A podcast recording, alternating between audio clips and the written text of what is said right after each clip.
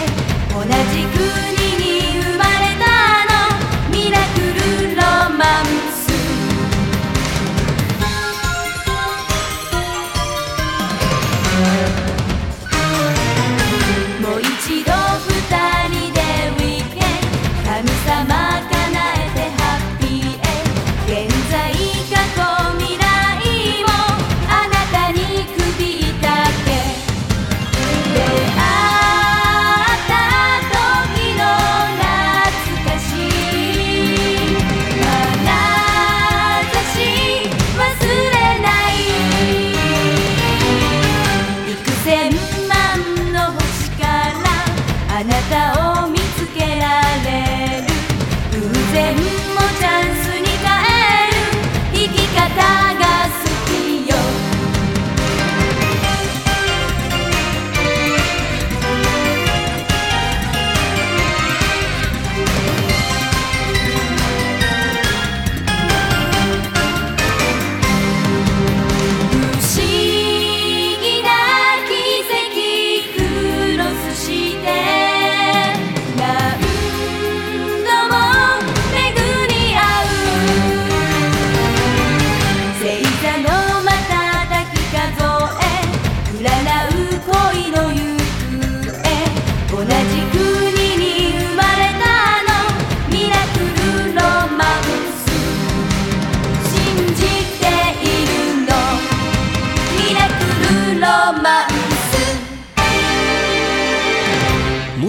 Densetsu, le premier générique de début de Sailor Moon, qu'on entend dans cette version sur les deux premières séries, Sailor Moon et Sailor Moon Air.